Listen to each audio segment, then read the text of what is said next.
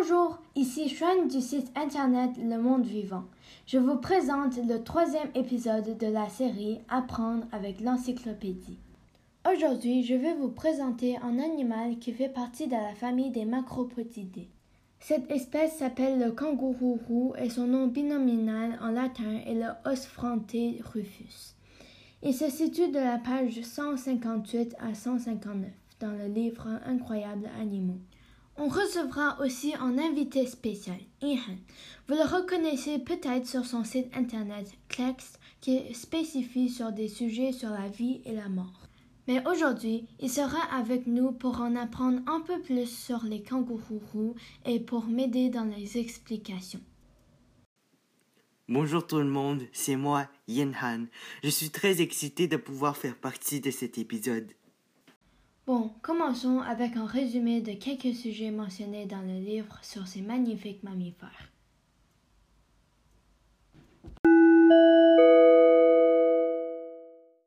Les kangourous roux sont des mammifères qui vivent en Australie.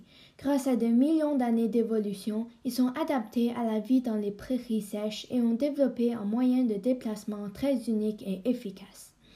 Ils sautent avec leurs longues pattes arrière au lieu de marcher ou de courir. Ça leur permet de se propulser en avant sur le terrain dégagé avec un minimum d'effort. Chaque fois que ses pieds touchent la terre, ils peuvent rebondir avec seulement un petit mouvement de cheville. En utilisant cette méthode de déplacement, les kangourous roux peuvent s'échapper des prédateurs en sautant presque 9 mètres de loin d'un seul bond. Ces longues pattes arrière sont aussi utilisées dans certains cas pour se battre contre un compétiteur. Durant la saison de reproduction, les mâles se battent comme de vrais boxeurs et le gagnant aura le droit de se reproduire avec les femelles. Dans un combat de boxe rituel, chaque mâle cogne son rival avec ses bras musclés dotés de longues griffes en essayant de le renverser. Il donne aussi des puissants coups de pied à l'adversaire en se mettant debout temporairement sur sa queue musclée.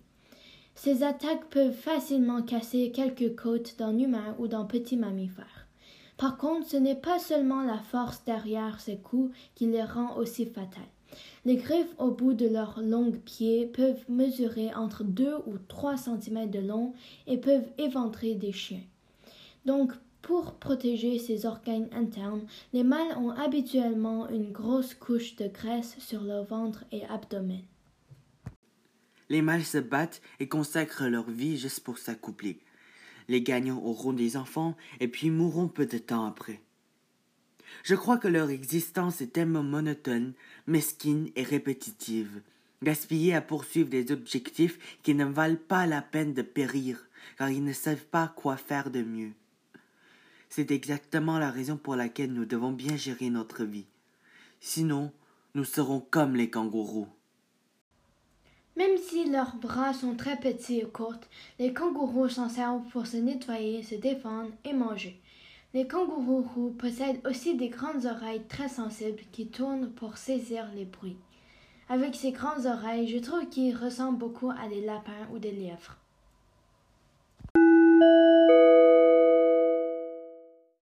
En général, je trouve que les kangourous sont des animaux très fascinants.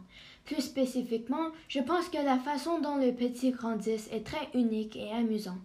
Après sa naissance, un bébé kangourou grimpe dans la poche de sa mère et y passe les six prochains mois à grandir et à se développer.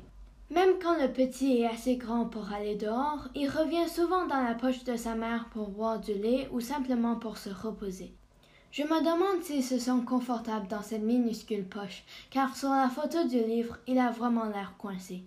Ma curiosité sur la poche d'un kangourou a grandement augmenté depuis que j'ai lu ce passage, et si je peux, je vais probablement me transformer en petit de kangourou juste pour voir par moi-même comment il se sent dans la poche.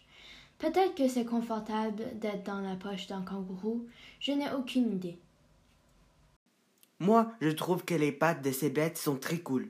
Bien que je désapprouve leur façon de vivre, je ne peux m'empêcher d'admirer le fait qu'ils couvrent 9 mètres en un seul bond avec une vitesse de 56 km par heure. Si mes jambes sont aussi fortes que ça, personne va me battre dans une course. Non, non, non. Durant mes recherches, j'ai trouvé quelques faits intéressants. Par exemple, savez-vous qu'en effet, seulement les kangourous roux mâles ont des fourrures roux qui leur donnent leur nom? Les femelles, par contre, ont des fourrures grises. Savez-vous encore qu'en 2018, il y a environ 11,5 millions de kangourous roux en Australie?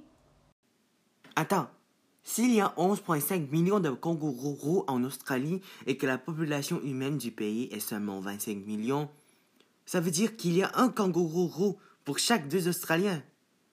Si chaque pays déclare la guerre contre ces animaux, la nation océanique perdra en premier.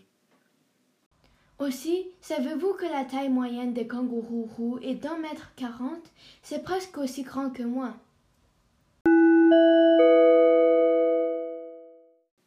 En somme, j'aime bien l'extrait car le vocabulaire est simple, ce qui facilite la compréhension chez les enfants plutôt jeunes.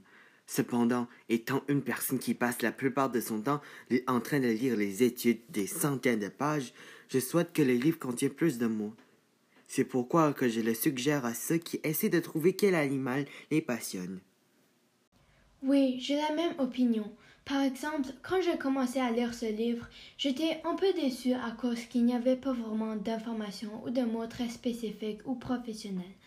Mais je comprends qu'un vocabulaire scientifique sera beaucoup trop avancé pour les jeunes enfants. Bon, c'est tout pour cet épisode. J'espère que vous aimez. À la prochaine et n'oubliez pas d'aller voir le site internet de Inhan.